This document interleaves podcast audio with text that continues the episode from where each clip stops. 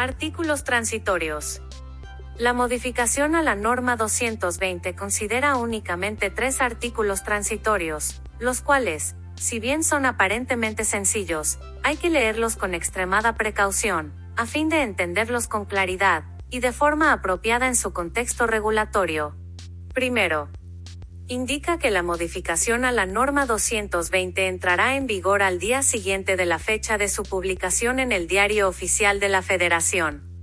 Si bien la redacción es muy clara, con este artículo no queda ninguna duda de que las modificaciones a la norma 220 son de extremada importancia tanto para los titulares de los registros sanitarios, como para el Centro Nacional de Farmacovigilancia, pues la entrada en vigor de la modificación a la NOM 220 no solo reducirá la carga administrativa, sino que, será clave para abatir el rezago en la evaluación de los trámites de farmacovigilancia.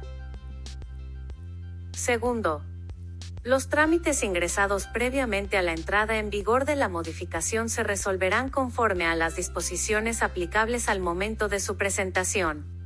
Ello quiere decir que, los trámites sometidos al Centro Nacional de Farmacovigilancia antes de la modificación serán evaluados con la norma 220 no modificada. Lo anterior, puede entenderse bajo el contexto que todos conocemos respecto a que, la ley no es retroactiva, lo cual es muy cierto, sin embargo, es preciso decir que hay excepciones bien fundamentadas legalmente. Dichas excepciones dieron origen al transitorio tercero. Tercero. Este es sin ninguna duda, el transitorio que puede resultar el más importante.